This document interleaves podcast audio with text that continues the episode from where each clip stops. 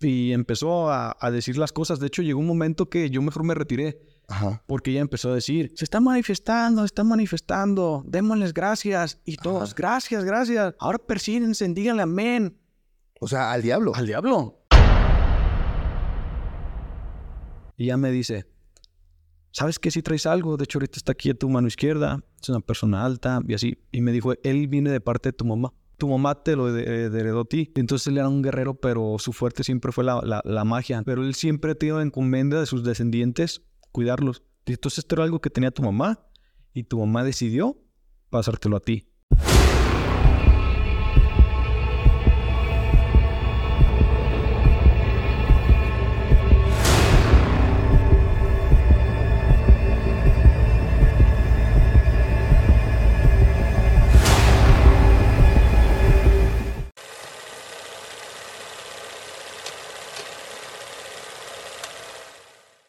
Hola, ¿qué tal amigos? Sean bienvenidos a un capítulo más de Podcast Extra Anormal. Mi nombre es Paco Arias y estoy muy feliz de estar nuevamente aquí con todos ustedes. Esta ocasión estoy muy contento porque estoy con alguien que seguramente muchos de ustedes conocen y sobre todo aquellos que les encanta la exploración. Hoy está conmigo Jalisco Desconocido. ¿Cómo estás, hermano? Muchas gracias, carnal. Feliz de andar por aquí contigo en este episodio de podcast. Perfecto, hermanito. Agradezco mucho que hayas aceptado la invitación. De verdad, estoy contento porque, bueno, quiero dar un pequeño spoiler a la gente, hermano. Nosotros recientemente iniciamos hace unos, unas semanitas eh, un canal que se llama Exploraciones Extranormales. En este podcast nosotros buscamos eh, básicamente ir a visitar lugares, pero hacerlo de una forma diferente, sino que a nuestros invitados que con los que grabamos podcast también nos acompañen. Pero en este, caso está genial porque aquí tenemos a un máster de la exploración. Entonces, pues más que compañero va a ser nuestra guía, güey. Porque, porque sí son lugares, digo, que no conocemos y que sobre todo tú ya tienes la experiencia. Pero antes de iniciar, hermano, ¿cómo te pueden encontrar quienes aún no te ubican en redes sociales? Eh, Jalisco es conocido en todas las redes sociales, me pueden encontrar amigos, TikTok, Facebook, este, Twitter y pues YouTube, que es el, el fuerte de- Sí. del canal. Ok, hermano. Antes también de iniciar familia, quiero decirte, si aún no estás suscrito al canal, aproveches estos primeros momentos para ir, suscribirte, activar la campanita, dejar tu comentario, porque ya sabes que todo esto beneficia siempre a los creadores. Y también decirte que también las redes sociales de Jalisco Desconocido lo puedes encontrar en la caja de descripción para que vayas directamente a su canal, disfrutes de su contenido que la verdad es buenísimo. Y sin más, vamos a empezar, hermano. Ya estamos, carnal, listísimos. ¿Tú crees en el tema paranormal? Eh, como que a medias. A medias. Como, como que a medias, sí. eh, me han pasado cierta cantidad de eventos que podrían considerar paranormales Sí. y casi todos tienen explicación. Si acaso hay uno que es reciente, hace un mes, dos meses cuando mucho, Apenas. que no le he encontrado explicación lógica. No, a ver, cuéntanos qué fue lo que pasó. Sí, mira, de hecho, ¿sabes? Fuimos a, a acompañar a Gafe 423, creo que ya grabó con ustedes por aquí episodio de podcast. Ajá. Fuimos a un panteón, pero era una exploración para su canal. Ok. Me invitó como colaborador.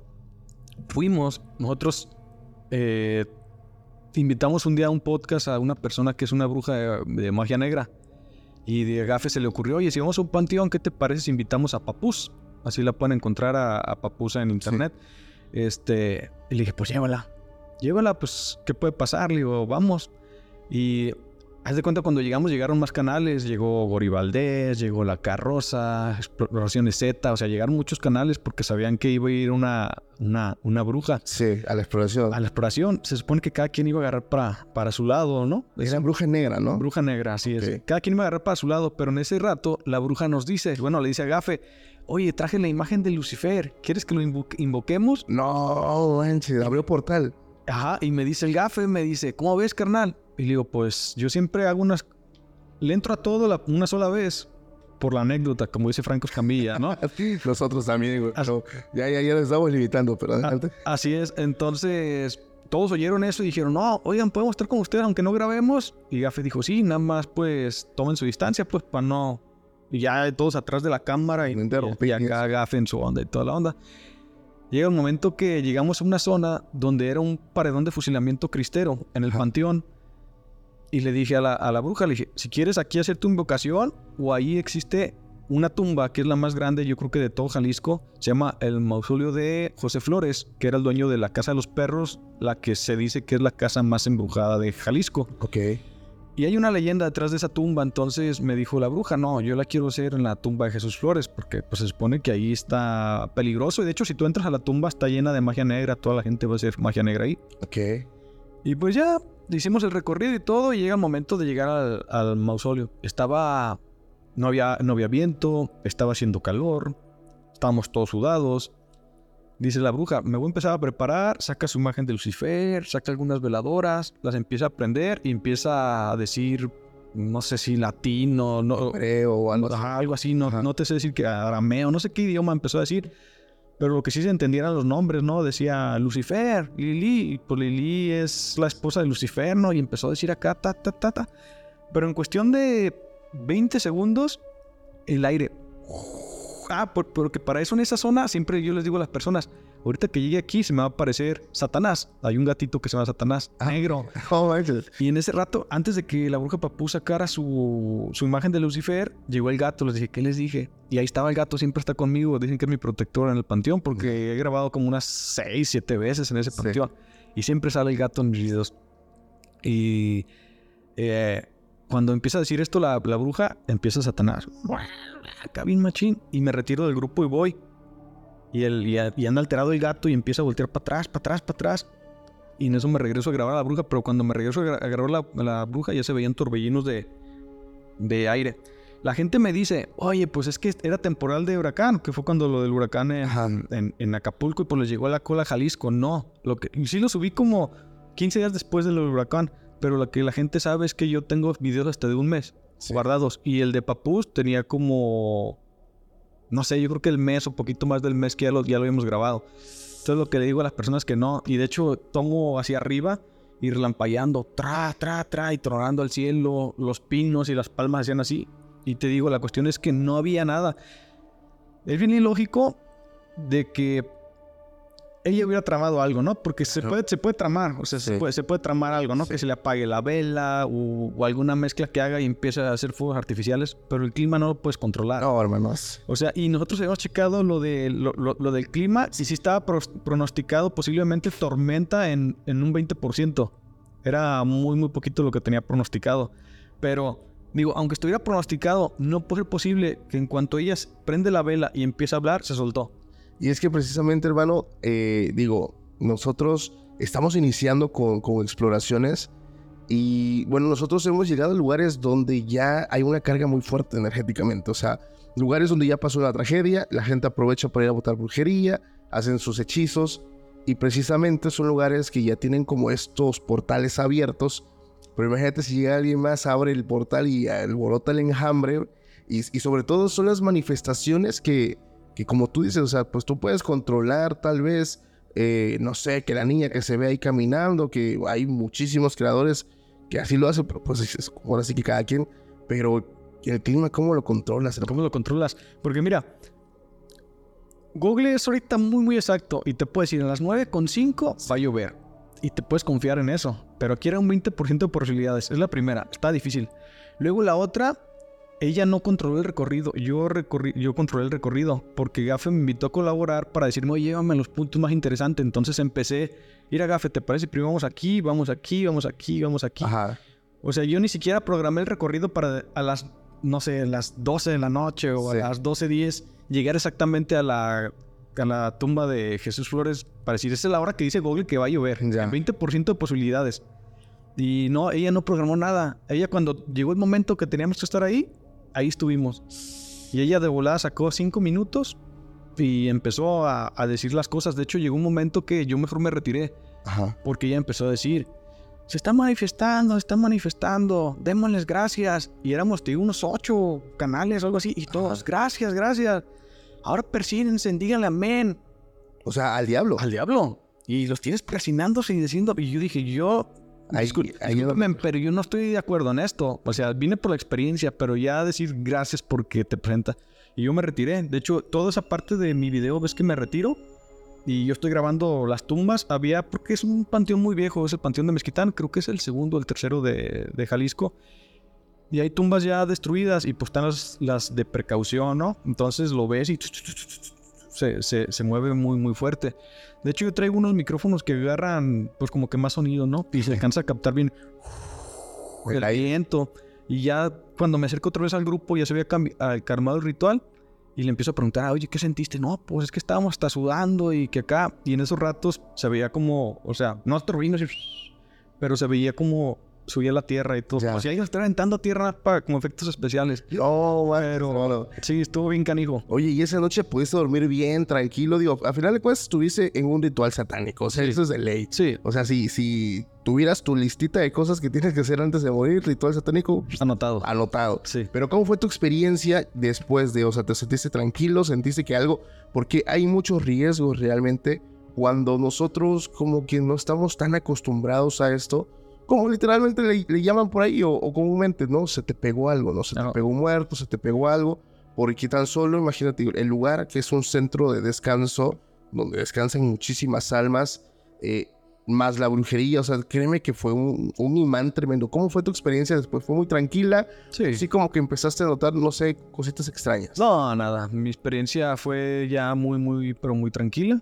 Ya. O sea, yo, yo llego a, mi casa, a tu casa, y yo de cualquier exploración, no. O sea, lo padre de eso y lo, y lo que yo voy entendiendo que tú lo analices siempre con la cabeza fría. Porque si te sugestionas, sí. o sea, ese es el problema de, de muchas personas que a lo mejor están vibrando bajo, se empiezan a sugestionar y es cuando incluso empiezan a decir que en su casa tienen manifestaciones, que se le mueven las cosas. Yo creo que, digo, te estoy analizando y tú eres de mente muy dura. Entonces, probablemente ese es tu fuerte, hermano, es como tu protección de que, ok, yo no me sugestiono, me, si no estoy de acuerdo, yo me voy.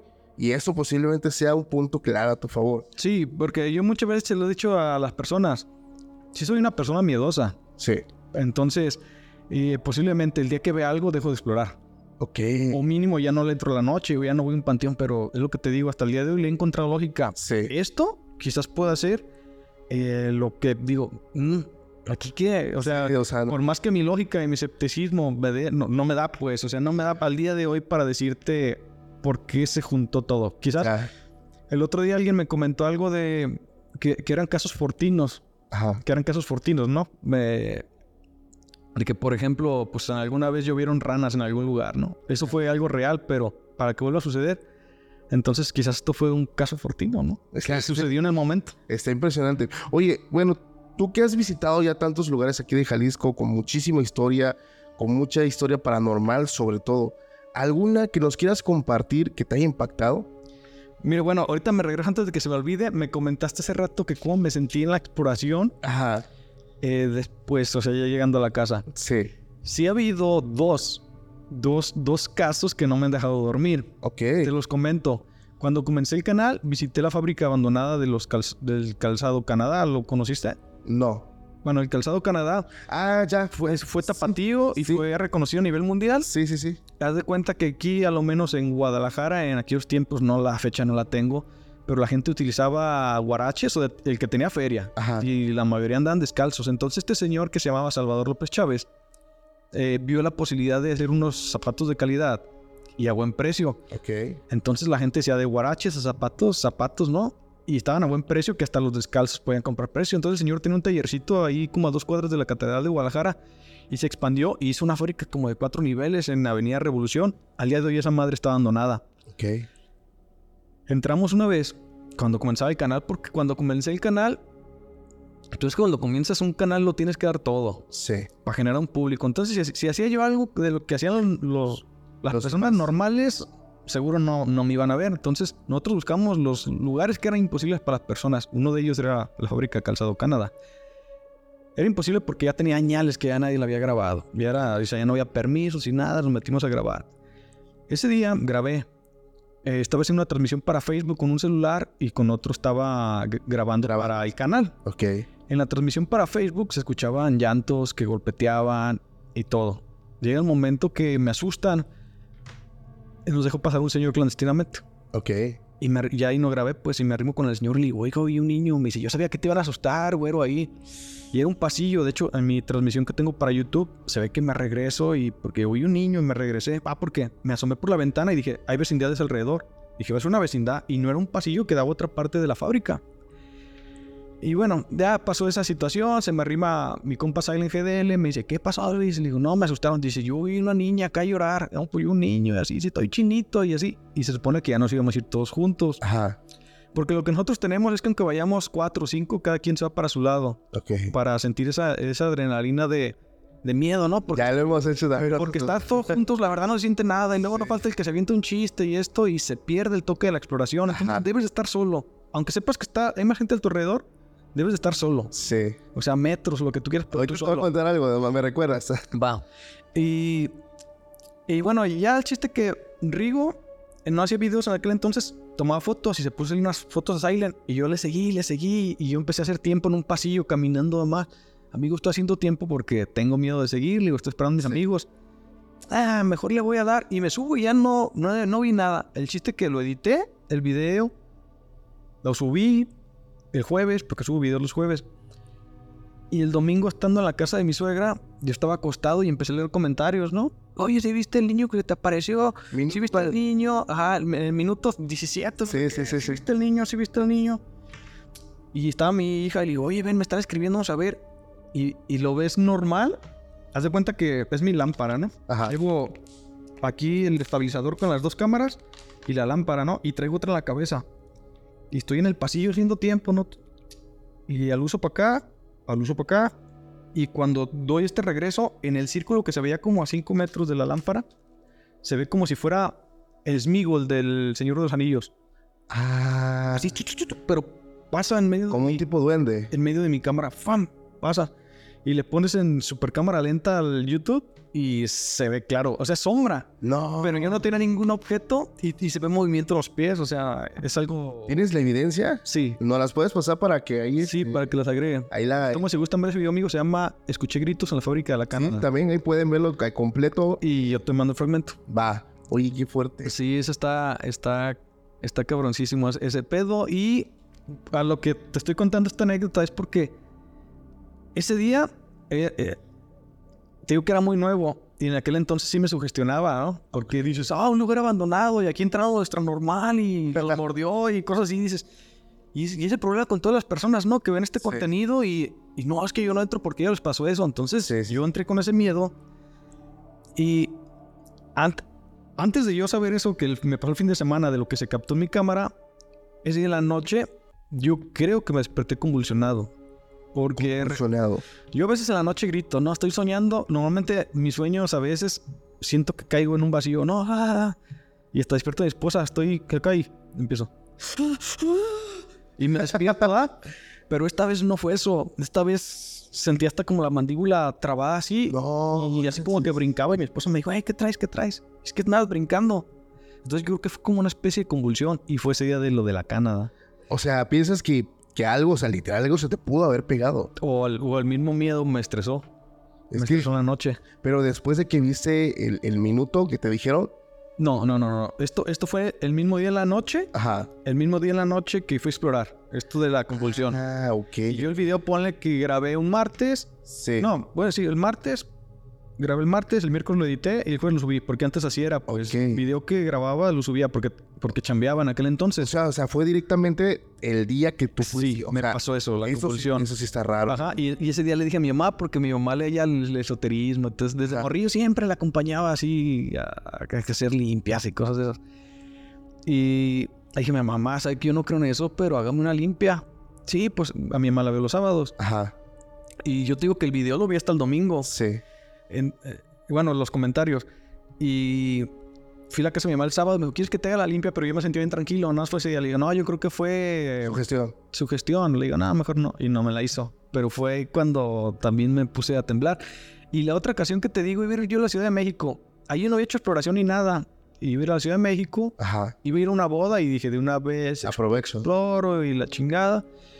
Y me levanté a las 3 de la mañana, ¿no? Que dicen que es la hora maldita. Ajá. Y- 3.30. Me levanté, a la, me levanté a las 3 de la mañana. Mi vuelo salía a las 6. Me levanté a las, a las... No, mi vuelo salía a las 7. Ajá. Yo tenía que estar al aeropuerto a las 5, me levanté a las 3 y media, pero no había timbrado el despertador. Me- ah, mi niño, el bebé- un- tengo un bebé ahorita de dos años, pero tenía como un año en aquel entonces. Ajá. Empezó a llorar, pero machín, machín, machín. E- ese niño solamente con que mi esposo lo abrace se calla. Sí. Mi esposa lo abrazó, era lo de diario, ¿no? No, no se callaba, no se callaba. A mí no, por la noche es su mamá. Y por más que lo cargue llora, que su mamá, su ma- ese día fue al revés. Se quiso venir conmigo. Y ya lo tenía aquí, se empezó a dormir.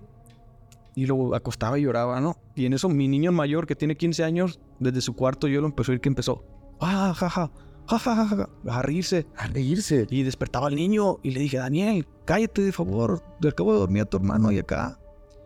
Y se seguía riendo y voy al cuarto y dormido y le digo, Daniel, ah, pa, ya me despertaste, ¿por qué te estás riendo? Ah, pa, estás loco, me dice y se volvió a dormir. Y mi niña me "También me despertaste a mí, Daniel no estaba riendo. Entonces dije, esto es señal, que no debo ir a la Ciudad de México. En ese rato agarré el teléfono y le metí compa, compa, la neta, estoy despierto a la hora que me debo ir al aeropuerto, Sí. pero por decisión mía no voy a ir. Pero le explicaste por qué. Sí, sí lo expliqué. Y es que te digo, está raro, mi niño quería estar conmigo, o sea, no me quería dejar ir el bebé. Ajá. Y mi hijo, el grande, se empezó a reír acá como si hubiera traído yo o algo la- como si se hubiera metido en ese momento a la casa.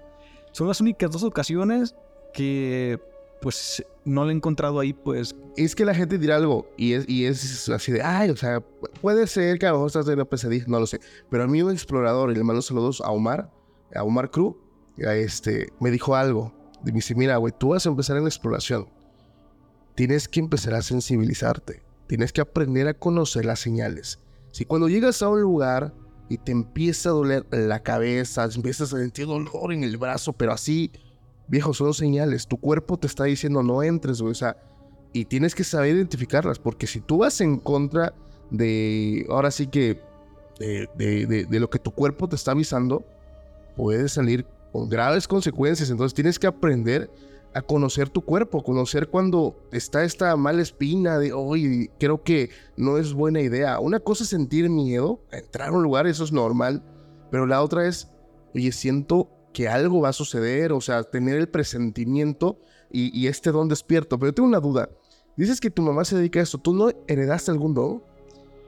mira, eh, a raíz que tengo el podcast, porque también tengo un podcast, Ajá. A raíz de que tengo el podcast he conocido un montón de gente, por eso me gusta el podcast. Es que yo que Sí. cuando lo comencé dije, mira, aunque no llegue a generar monetización o lo que sea, a mí me encanta platicar con las personas y Sí. de vida. Conocí a una persona que ella es pues, como vidente, Ajá. se llama Aide. Eh, saludos Aide si me estás viendo. Saludos. Eh, un día le, le- le- le di- fueron su mamá y ella, su mamá también es vidente. Le dije, oye, ¿sabes qué? Yo siento que. Porque mira, cuando comencé YouTube, la verdad, YouTube cambió mi vida Sí. totalmente. Por dos. Eh, pero hubo, hubo como que algún momento en, en esta transición de YouTube, en todo un año me fue mal. El siguiente me fue bien, o sea, es, es un cambio, hubo algo exactamente. Sí. ¿no? Entonces yo, yo pensaba que yo agarré, yo pensaba que yo agarré algo en una exploración, algo. Entonces cuando fueron a ellas, les dije, oye, ¿me puedes hacer un favor? Sí, le digo, yo, yo siento, ah, porque a veces en mi oficina estamos platicando estos temas y se Sí. empiezan a apagar las luces, tengo monos de terror, se empiezan a caer, cosas así. Ahí en la oficina, sí. De hecho, ellas cuando van a la casa me dicen, en este cuarto eh, hay algo bien cabrón, me decía, pero en el de abajo, de donde tengo la oficina, en el de abajo. En este cuarto hay algo bien cabrón, me dicen, Luis, trucha, y no dejen que este mono lo agarras porque este, este mono está cargado de energía, él, él Sí. cuida, así. Y yo les dije, porque sentí la confianza, les dije, ¿me puedes decir si yo estoy cargando algo? Y no quiero que me lo quites. Le dije, independientemente si es malo, bueno, lo que sea, no me lo quites. ¿Por qué? Porque te digo que algo pasó que cambió mi vida. Entonces yo Sí. pensé que había agarrado algo en una exploración. Y ya me di- empezó a decir un ritual, ¿no? Primero me pidió permiso de hacer algo y empezó a hacer algo. Me agarró las manos. Y ya me dice, ¿sabes qué? Si traes algo. De hecho, ahorita está aquí a tu mano izquierda. Es una persona alta y así. Y me dijo, él viene de parte de tu mamá. Tu mamá te lo de- heredó a ti. Dice, él era un jefe de una tribu. Es era jefe de una tribu. Él era, era un guerrero, pero en aquel entonces los magos los mataban a los magos. Sí. Entonces él era un guerrero, pero su fuerte siempre fue la, la- la magia. Entonces él utilizaba la magia para cuidar a sus, a sus seres queridos. Entonces él falleció en la guerra, pero él siempre ha tenido encomienda de sus descendientes cuidarlos. Entonces esto era algo que tenía tu mamá y tu mamá decidió pasártelo a ti. Ok. Entonces yo también por eso creo que en las exploraciones no me pasa nada porque traigo a esta persona conmigo, pero yo, yo pensé que la había agarrado porque a veces lo siento, pero yo pe- pero quizás al- momento de las exploraciones me he vuelto como susceptible, ¿no? A ciertas cosas. O platicar con las gentes me ha abierto como que ciertos puntos de vista o cosas Sí. que no había visto. Entonces, eh, pues te digo, yo pensé que era una exploración. Yo pensé que era algo maligno. Porque tengo un compa que una vez agarró un duende Se le pegó un y duende. le empezó a ir bien cuando agarró el duende. No manches. Sí, entonces yo, yo pensé, dije, yo creo que, no sé, se me pegó también uno o algo así. Y no, ella me dijo que es algo que yo traigo por parte de con mi jefa. No, manches. O sea, es como que te das, te está dando esta cobertura. Sí. Es como su guardián, como que ya va para ti, hijo, y, y cuídalo. Fíjate que, este, ah, nosotros aquí, pues hemos recibido muchas anécdotas y una de esas me asombró mucho porque yo también soy papá, tengo un bebé de tres años, el bebé ya es un niño, pero para nosotros son bebés, este, que quiero contártela. Esta persona que me escribe le gusta igual visitar muchos lugares, pues digamos, cargados. El problema de esto, amigo, es que, digo, todos somos inexpertos, nadie nace sabiendo. Empieza a adentrarse en lugares sin conocer cosas, eh, agarrar cosas. Por ejemplo, cuando hay brujería, no sé, tú la agarras con tus manos. ¿Sí la agarras con tus manos? ¿Brujería? Ajá. O con Pues mira, o con Cuando, cosas. cuando que es una brujería, sé que es brujería obvia, obvia, no agarro nada. Claro. ¿verdad? Pero, por ejemplo, tu monito quizás alguien te lo dio con intención, ¿no? Sí. Quizás alguien te lo dio con intención buena o mala, pero te lo dio con intención. Ajá. Pero yo no lo sé. Exacto. Entonces, si voy a una exploración y veo tu, tu monito, pues lo agarro y no lo analizo, ¿no? Sí. Entonces, pero porque yo no sé que es una brujería. Claro. Pero yo no, yo no agarro las cosas con guantes. Ok. De hecho, pues, tengo las manos llenas de mezquinos. Ok, pero cuando sabes que es brujería, brujería, no, No lo toco. lo tocas. No lo ok. toco. Cuando es una brujería obvia. Sí, esa persona, el caso es que empezó a tocar un chingo de cosas. ¿Qué empezó a suceder? Los niños, yo, yo siempre he dicho algo, no sé si estés de acuerdo. Cuando uno, una persona carga una entidad, las entidades siempre, y te lo digo por experiencia, porque también tengo un bebé, y te lo digo también porque muchas personas me han escrito infinidad de correos, cuando suceden cosas en casa y hay niños, siempre se van con el niño. Digo, por la pureza, por inocencia, por, por lo puro que representa un niño. Siempre les va a llamar más la atención a ellos. Más que un adulto, a final de cuentas. Por eso es que luego los niños tienen estos amigos imaginarios, que muchas veces no son lo que pensamos. El caso es que él me dice, Paco, esa vez yo llegué a mi casa y mi niño de tres años, eh, como tú lo dices, siempre con su mamá, sí me quiere, pero pues su mamá es como su consuelo, su todo, su mamá lo abraza y él se calma. El problema es que su, eh, en las madrugadas el niño empezaba a llorar. Empezaba a llorar y empezaba a llorar, su mamá lo abrazaba, pero pues, no funcionaba. Una vez dice, yo estoy teniendo parálisis de sueño. Estas veces que aparentemente estás dormido, pero tu- tus ojos están viendo todo, ves tu habitación, ves todo. Y él ve cómo su bebé se levanta, se sienta y se queda mirando como a un closet y ve que una cosa viene saliendo de ahí. Y si yo veo como mi bebé agarra y lo apunta con su dedito, le dice, no, no, no, no, o sea, le empieza a decir que no a la entidad. Dice, yo cuando vi que la entidad se estaba acercando a mi hijo, empecé a luchar, a luchar, a luchar para poder salir y sale del trance del sueño. Cuando él sale del trance, su hijo estaba sentado en su cama, mirando, no con el dedito, pero estaba mirando hacia donde él estaba viendo la entidad, güey. Y él dice, ok, debo tener mucho cuidado, porque hay personas, por ejemplo, que no tienen este lado de protección, que no tienen esta cobertura, ya sea de tus padres o de alguna entidad religiosa o algo. Simplemente se adentran sin saber y pueden cargarse de cosas. La bronca es cuando hay niños en casa, porque siempre es, son con ellos como que el, el punto ideal, porque son los más débiles. Entonces, dice, yo entendí que debo tener mucho cuidado, pero sobre todo por lo que él llegó a ver de su pequeño. Y por ejemplo, nosotros que somos padres, digo, hay un dicho que dice, nosotros como quiera, güey. Sí. Pero las criaturas, entonces es, esa, esa anécdota me, me impacta mucho porque yo me he empezado a meter a lugares y ya he sido muy, muy precavido en el sentido de ya sé lo que debo hacer, ya sé cómo lo debo hacer. Pero hay algo que sí me gusta hacer mucho, que es eso que tú dices. A ver, los del equipo casi no les gusta hacerlo, pero a mí, a mí sí me gusta. Lo hicimos una vez, todos, al principio, cuando fuimos a Perote, de meternos todos. O sea, nos dividimos, cabrón, porque sí sientes la adrenalina, pero al full. Sí. Lo hice en Querétaro. fuimos a visitar unos departamentos donde a su vida, hermano, ahí sí nos corretearon, güey. Nos correteó algo y no sabíamos qué era. El caso es que llegamos a un punto donde los departamentos, se de cuenta, eran varios. Y entre más avanzabas, más se intensificaba. O sea, íbamos encontrando cosas más fuertes y más fuertes desde empezar a encontrar huesos que no sabíamos si eran huesos humanos. Después empezamos a encontrar pentagramas, empezamos a encontrar brujerías y todo se iba como que cada vez que entraba más fuerte. Más fuerte, hermano. Llegamos a uno que estaba pesadísimo. Le digo, ¿qué onda? Nos divi no, no, no, entra tú solo si quieres. Pues a la gorra, al lado mexicano, agarré la GoPro, güey. Y a sentir la adrenalina, porque, o sea, sí es una adrenalina cabrona de cuando sabes que ya estás a 40, 30 metros del grupo y ellos andan por allá y tú ya estás adentrado en un lugar que ni conoces, no sabes si va a haber un vivo o un muerto, no sabes qué te vas a encontrar, güey. Y lo impresionante es cuando la gente misma de tu canal te dice, cabrón, minuto tal, chécalo. Simón. Eso está impresionante, hermano. Te ha sucedido, me imagino. Ah, de hecho, en cada video las personas me ponen, por ejemplo, acabo de subir una hacienda, las personas, no, checa, mira, la verdad ya no lo checo. Es que es tanto, tanto lo que me ponen que a veces le dedico, si tú quieres, 10 minutos en analizarlo, pero no hay nada, o sea, dices, es una sombra, o sea, normal, o sea. Entonces, la verdad, yo ya no me dedico a checar eso, a lo menos que ese patrón se repita 15, 20 veces, ah, es cuando digo, oh, aquí sí algo, ajá, y, es cuando me meto.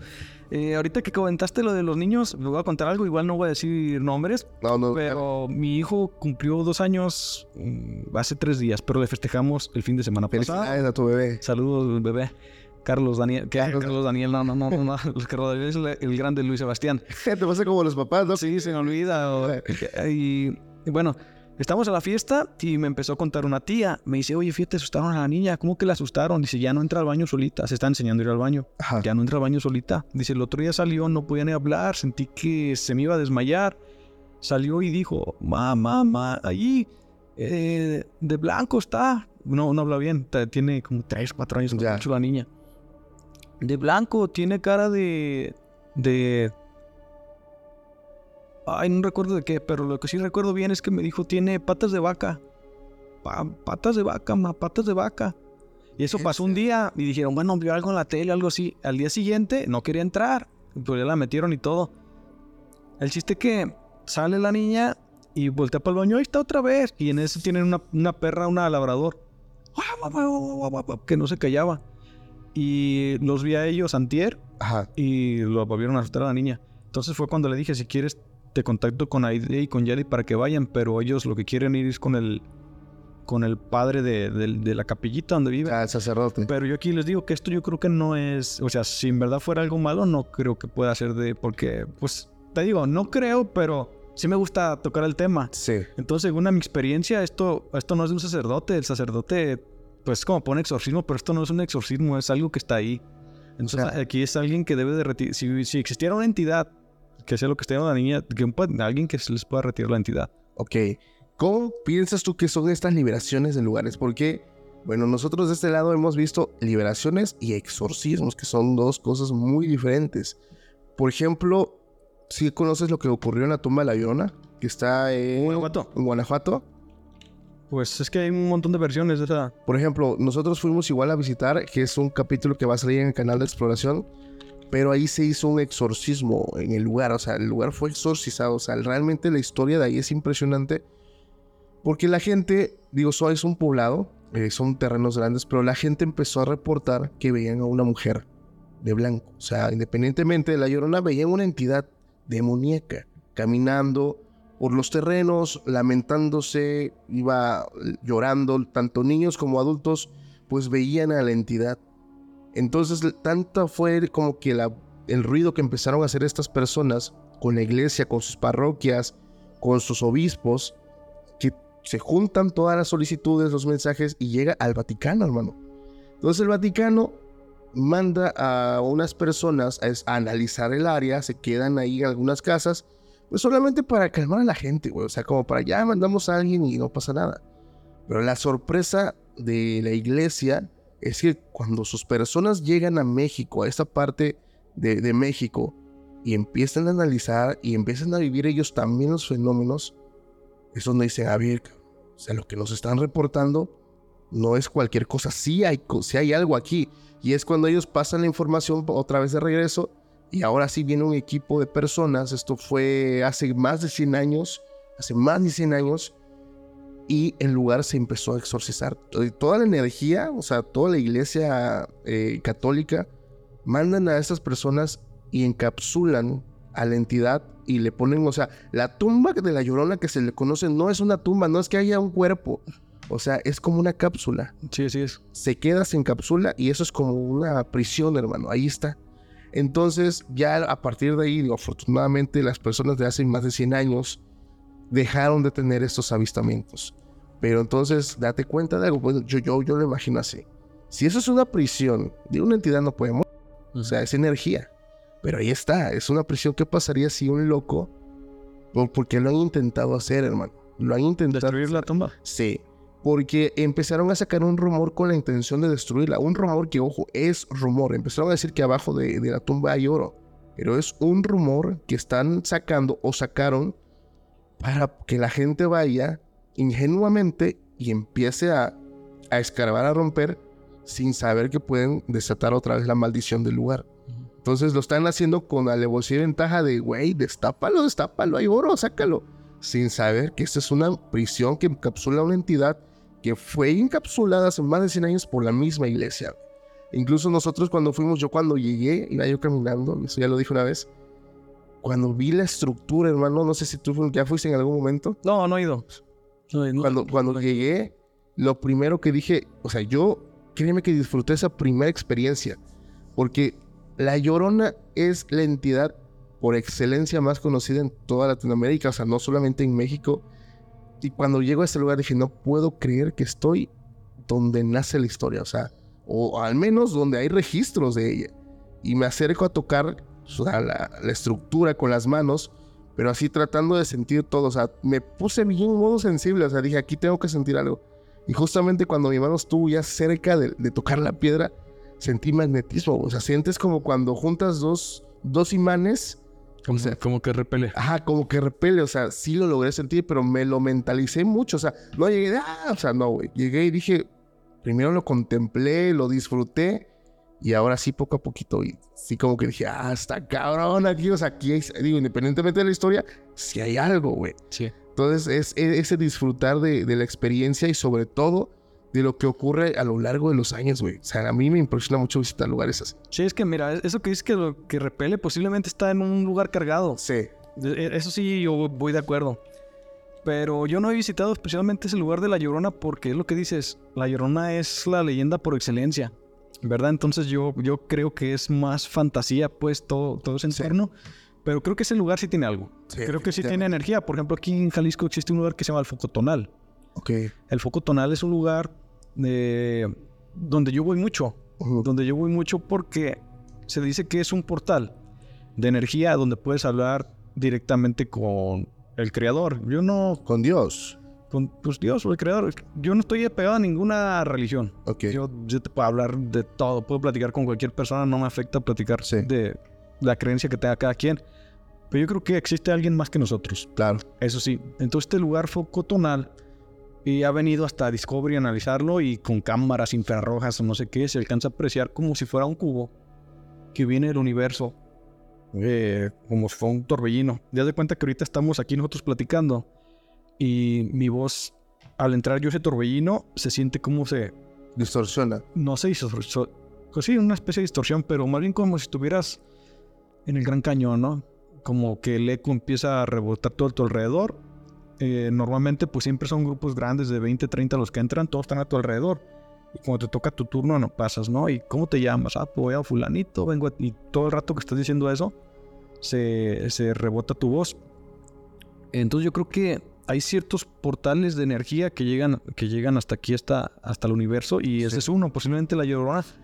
Cuando tú sentiste eso, eh, quizás puede ser otro portal. Y te digo, yo voy mucho a ese foco tonal, porque aquí es donde te digo que porque creo que agarré yo una, una, una entidad o, o, algo. O algo. Cuando fui al foco tonal, el día que cambió mi vida en YouTube, había venido, así, así como ustedes vinieron el día de hoy aquí a, a Guadalajara, vino un amigo de Ciudad de México y me dijo, ¿qué onda? ¿No nos llevas a un tour por algunos lugares?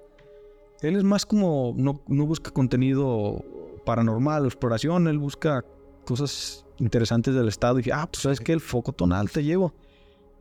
Ese día fuimos y afuera venden mm, esos de los que hacen los chinos, como para hacer sonidos, no me acuerdo cómo se llaman. Pero como unos tazoncitos con palo, de esos. y muchas cosas. El chiste que compramos como dos mil pesos en productos. Dos mil pesos en productos y el puesto lo estaba atendiendo una viejita. Y la viejita nos dijo, ay, muchas gracias muchachos, ¿les puedo hacer algo a sus, a sus cosas? Sí, y le dimos el puño de cosas. Y los empezó a agarrar y empezó así. Pero se veía que estaba rezando, pero se escuchaba como, como un suplidito. Yo, yo ese día compré nada más esto, porque no me iba bien. Yo, yo a duras penas, bueno, bien los que gastaron los 2000 fueron ellos. Y yo compré esto que me costó como 20 pesos. Un dólar. Es un dólar dorado. Yo dije, bueno, pues de perdido, ¿da? Para, cargar algo. Este, pues puse mi dólar. Bueno, compré mi dólar. La señora les hizo como una especie de bendición. Eh, fuimos a, adentro foco tonal y yo lo puse al centro, puse mi dólar, puse mi... No me acuerdo si grababa con celular o con cámara en aquel entonces, puse, puse eso. Y pues con mucha fe, ¿no? Yo pedí que la neta me fuera chido. Ese día recuerdo cuando veníamos el regreso en el carro, nos llevé a comer burritas, íbamos a los burritos. Y yo estaba enseñando mis estadísticas, le giran más o menos. Pues así me va y hago esto, así empecé a pasarle tip pues al día siguiente estaba duplicado todo. No. Y al día siguiente triplicado.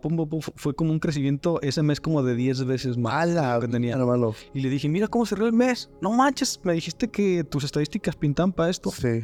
Entonces le dije, pues así está el mes. Sí, porque YouTube te da un estimado. Un estimado. Exactamente. Sí. Entonces, pues el estimado me decía que estaba súper, súper elevado. No manches. Que... Y a risa ahí nunca bajó.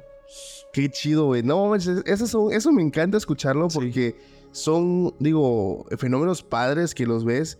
Y, y de hecho, bueno, yo lo escucho y veo, por ejemplo, muchas técnicas aplicadas. Por ejemplo, el hecho de meter un, billete o está otro parecido, que es meter como, no lo sé, un cheque. Tú le pones la cantidad, la metes en tu cartera.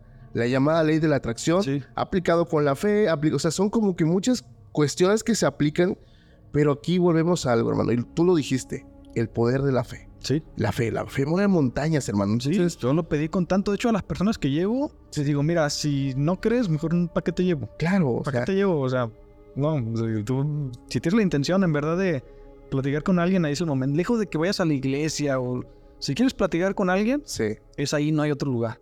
No hay otro lugar, es un lugar mágico. Oye, no, está interesante. Fíjate que nosotros eh, estamos conociendo lugares nuevos, nuevos, nuevos lugares aquí, exploración Pocas son las veces que podemos platicar como exploradores, pero tú, por ejemplo, ¿qué tip me puedes dar a mí y a las personas? Porque hay muchas personas que quieren iniciar en el tema de, la exploración urbana. Pues miren amigos, les podría dar varios tips, pero en verdad yo no soy experto, o sea... Algo debes de saber, digo, ya has visitado muchísimo. Sí, pero no soy experto. De hecho, bueno, hay un tema que no les puedo contar, pero a Jaciel, el otro día le pedí que si me podía contactar con unas personas, me acaba de quedar una demanda. No manches. Sí, me acaba de dar una, una, una demanda eh, por parte del gobierno. ¿Tanto así? Sí, tanto así. Entonces, este es lo que te digo. No, o sea, no. O sea, no, no, les podía dar... O sea, no soy el experto. O sea, yo siento que me rijo cierto, cierto código y todo, pero por ejemplo, tips básicos, se Pues tips básicos, miren, sobre todo la exploración o cualquier cosa que quieran hacer, sobre todo si quieren hacer contenido para YouTube, esto se hace por pasión. Se hace por pasión porque no puede ser que digan, ah, no, no sé, se me ocurre ahorita que estamos haciendo el podcast, ¿no? Mm, no, pues yo veo que le está yendo bien a la persona que hace podcast o a la persona que está haciendo exploración urbana. Pues yo creo que yo también puedo dejar mi podcast o yo creo que también puedo explorar. Creo que ese es el primer punto malo que comentan las personas. Si tu, pasión es platicar con las personas, hazlo. Sí. Si tu pasión es explorar, hazlo. Cualquier cosa que tú quieras, si eres carpintero, si eres albañil, si eres lo que quieras. Pero si es tu pasión y esa pasión se la quieres transmitir a las personas, hazlo, porque muy seguro te va a ir bien. Si no es tu pasión y quieres comenzar una cosa donde no es tu pasión, no lo hagas porque muy probablemente te va a ir mal. Y ahorita si decides ser un explorador urbano lo que tienes que hacer primero, antes que nada, respeta los lugares. Respeta los lugares. Si tus exploraciones las quieres hacer con detector, no hagas hoyos en las paredes. eh, busca los alrededores, no destruyas los lugares porque pues son eh, lugares valiosos. Otra regla de oro, no te lleves nada de los lugares. Nada de los lugares. Así como lo encontraste, así trata de dejarlo. Eso es, es lo mejor que puedes hacer. Y pues ya lo demás, que si te puedo dar un consejo de, pues, cómo hablarle a la cámara y cosas de eso, eso solito con la práctica lo vas a agarrar. Yo ahorita llevo 600 videos y todavía aún así me sigo equivocando. No, imagínate, hermano. Yo aquí siempre lo he dicho, aquí siempre nosotros estamos aprendiendo todos los días. Aquí es siempre estar abiertos al aprendizaje, ser enseñables, porque pues aquí uno tampoco, digo, yo tampoco soy experto y también lo digo, pero pues algo debo de saber, ¿no? Digo, ya imagínate tú 600 exploraciones, pero dijiste algo muy interesante, por esto de no llevarte las cosas. ¿Qué puede suceder, hermano, si vas a un lugar y te llevas algo? Mira, carnal. Esto es simplemente regla del Urbex, ¿no? Sí, claro. No, no lo dejamos. ¿Qué puede pasar? Yo nunca lo había analizado, pero te voy a comentar un caso que nos pasó. Dale, dale. En Veracruz, en Alvarado. Ok. Fuimos a un barco que se llama el Enchanted Capri. Es un, es un barco, creo que ahí en Alvarado existe un astillero, un desguazadero de barcos. Pero hay un río y hay un puente. Creo que este barco era tan grande que no pudo pasar por el puente. Entonces lo dejaron como que ahí anclado en lo que lo iban desarmando por niveles hasta que llegara el momento en que pudiera pasar el puente. Resulta que llega esos llamados nortes que dicen por allá, llega un norte muy fuerte y lo arrastra como 3 kilómetros a un banco de arena que ya no lo pudieron sacar. Sí. Habíamos visto videos de algunas personas porque muchos de nuestros lugares los encontramos gracias a personas que nos hablan, sobre todo los de fuera, los de aquí de Jalisco no hay tanta bronca, pero los de fuera de que, oye, ¿ya viste esto que subieron? Así, nos pasan el tip. Entonces, había muchos videos de personas que estaban intentando entrar al barco. Otros analizamos los videos y dijimos, si nos llevamos una escalera de 6 metros y si la hacemos así, así, así, hicimos todo un plan desde aquí y dijimos, sale, pum. Y nos fuimos, fuimos los primeros exploradores que entramos. Oh, sorpresa, carnal, cuando entramos, estaba intacto. Tenía un oxo adentro, eh, los camarotes con sus mm, de estas pal pelo, con Sí. sus teléfonos, colchones, colchonetas, lo que no te imagines. Mercancía. Salón de juegos con mesa de billar, con las bolas, los tacos, mesa de ping pong, sus raquetas. En el- en- había salón como para fiestas, las bocinas, eh, un cine adentro, mm, herramientas, lavadoras, Sí, había todo. Entonces yo dije, mira, siendo realistas, estamos en México. Eso en México no debería existir. No debería existir. Nosotros somos exploradores y tenemos el código que no llevamos nada. Sí. Pero esto es un código de explorador. La mayoría de las personas no tiene este código de explorador.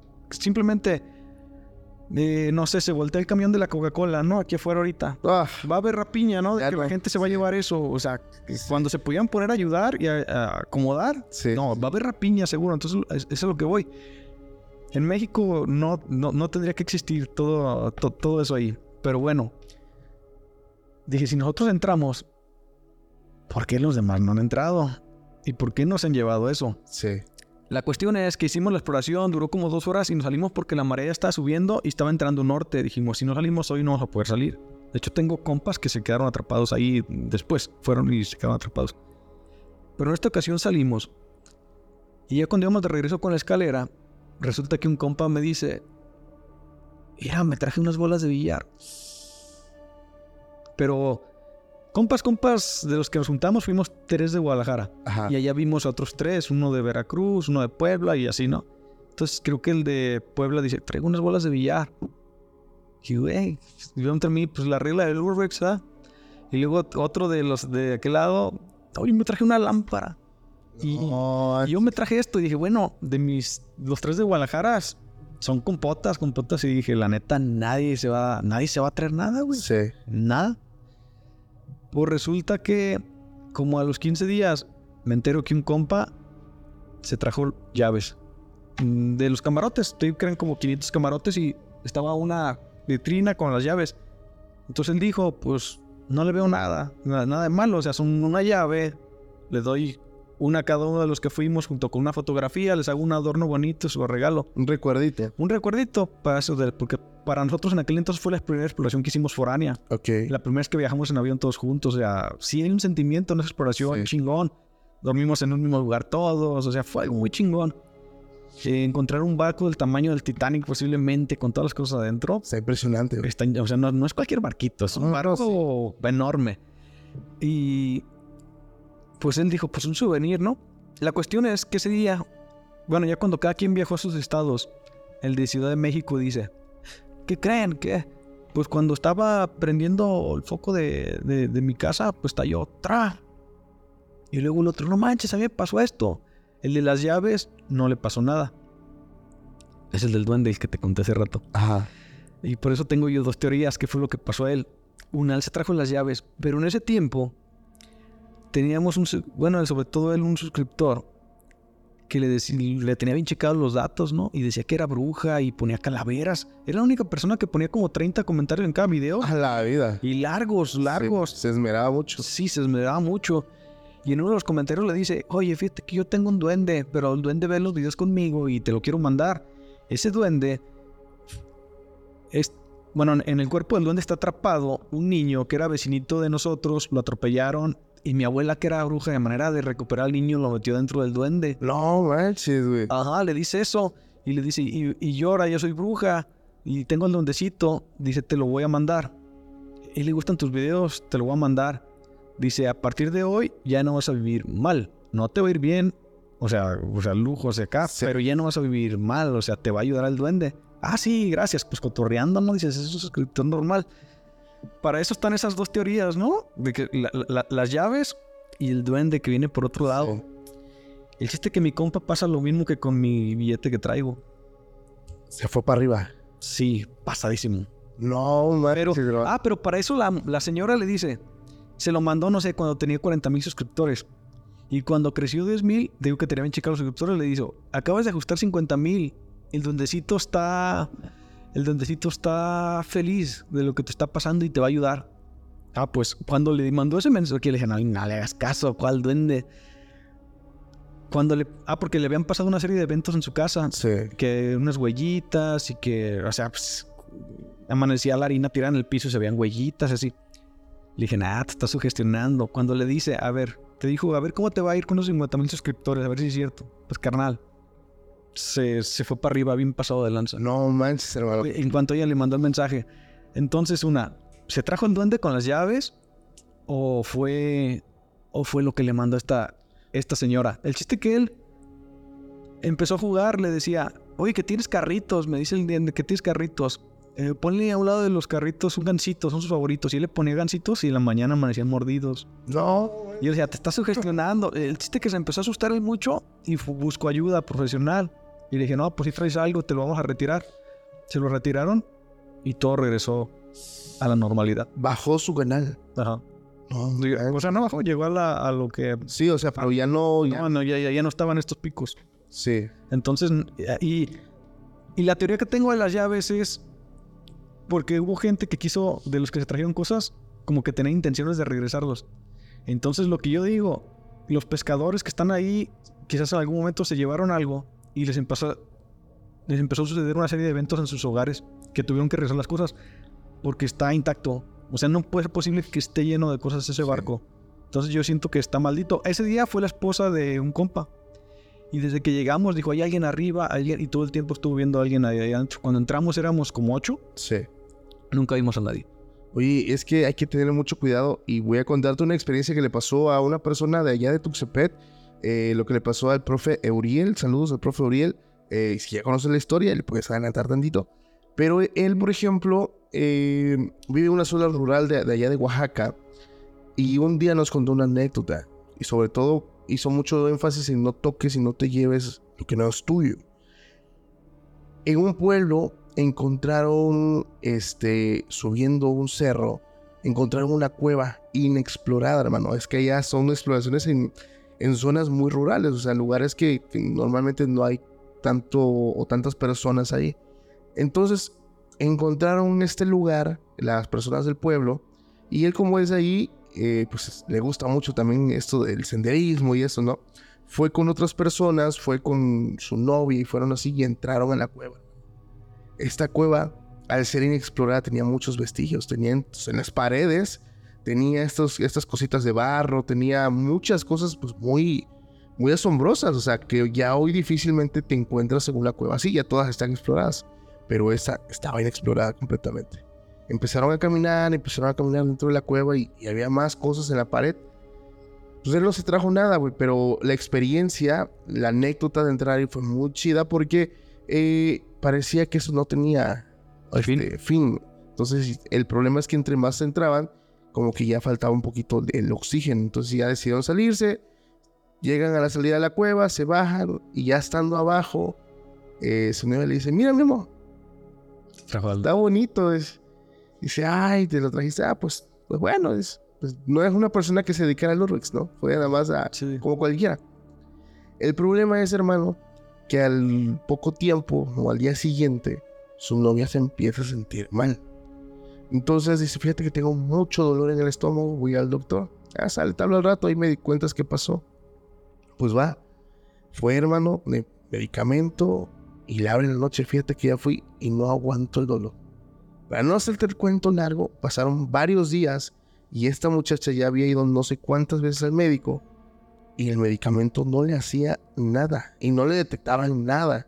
Entonces, un día en la noche le habla llorando a su novio y le dice, yo creo que esta noche ya no paso. O sea, de verdad, no aguanto, ya son muchos días no he podido comer, no aguanto el olor y siento que, o sea, ya, que ya de hoy no voy a pasar, me duele demasiado. Mis papás me quieren volver a llevar, pero yo no aguanto. En ese momento, o sea, como que le llega la idea de, oye, tú te trajiste eso. En esa hora, hermano, de noche, te hablo que cuando él fue la primera vez, pues fue de día, fue amaneciendo, fue con gente, subió un cerro, dices que hay que devolver eso. Entonces, si tú me dices que ya no aguantas a mañana, paso por ti, paso allá donde estás, paso por eso y me voy yo solo. Y a esa hora, hermano, pasó de noche, eran casi las 12 de la noche. si solo me jaló un alumno del pueblo y le dije, ven, vámonos, acompáñame aquí, vamos a recoger algo. Y me lo llevé en la moto, dice. Ya llegando al cerro, hermano, dije, tú espérame aquí, si no regreso en media hora, 40 minutos, le hablas a la policía. Y dice, carnal, me fui, o sea, yo tenía el, peso de un agua encima, dice me fui sin nada, porque hay monte, güey. O sea, es un cerro, te puedes encontrar desde animales, serpientes. Sí, lo que no ves en la noche es la de la mañana es en la noche. Todo, hermano. Y dije, no manches, o sea, fuiste eso, sí, güey. O sea, es que yo tuve que ir porque yo tenía también ya el mal presentimiento. Y si mi alumno se quedó abajo cuidando la moto, le dije, si no, regreso en tal tiempo. Le hablas a la policía, vienen la gente del pueblo que suban por mí. Dice, güey, fui corriendo, O sea, yo además escuchaba que había un chingo de animales Dice, pero yo nada más iba orando, iba corriendo y saltaba, y donde sentía que se movían las cosas, quitaba el pie y llegó a la cueva. Dice, llegué rapidísimo, cabrón. Llegué, me paré en la entrada y le dije, aquí está, por favor, déjalo en paz, perdóname, este, te lo regreso, es algo que es tuyo. Lo dejó en una esquinita, se está bajando, pero ah, rapidísimo, pues. Llegan, ya se sube el alumno a la moto, lo lleva a su casa por teléfono mi amor, ¿qué hiciste? Me siento bien. El medicamento que me tomé ya, me, hizo efecto. Ya me está haciendo efecto y ya no me duele. Ya mis papás ya no me dice que ya mejor mañana me llevan con calma, pero ya no me duele, ya no la llevaron a ningún lugar. La muchacha del día siguiente no tenía nada, güey. Pues te digo, o sea, este tipo de situaciones es muy diferente de, no sé, porque siento yo que son lugares, están en la naturaleza, tienen guardianes, o sea, hay cosas que no conocemos y, que están ahí, a pesar de que no las vemos. Yo creo que también, o sea, la regla número uno que también siempre he compartido es respete el lugar. Sí. Respete el lugar. Pero ¿qué te pareció esa? No, está buena. Y es que. No sé si existe el guardián, pero lo que sí existe es que. Hay personas que son más susceptibles que otra. Entonces yo sí creo que. Volvamos a lo de tu monito. O sea, yo creo que hay cosas que se dan con intención, ¿no? Sí. Con, una intención mala. Y si eres susceptible, pues lo, lo capta. Entonces, si ese monito ahí tenía una intención negativa y la muchacha era susceptible, pues se le pegó. No, y es que hablamos de cosas que llevaban ahí cientos de años, hermano. Sí. imagínate.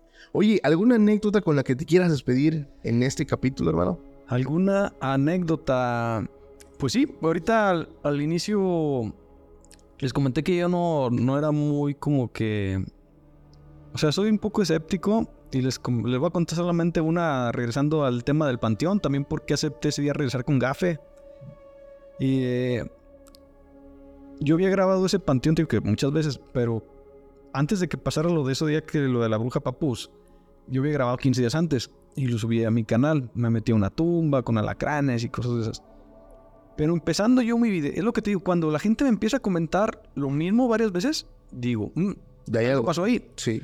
Y me dicen, oye, ¿viste el minuto 1 con 13 de tu video? Se ve una niña. Y dije, eso está imposible. Sí. Al minuto con 13 yo iba por el camino principal diciendo, ay banda, bienvenidos a un capítulo más de Jalisco es conocido. Estamos en el panteón de Mezquitán. Es imposible porque está hasta en un lugar con luz. Desde la intro. O sea, no puede ser posible. Pero empezaron los comentarios. Pam, pam, pam, pam, pam.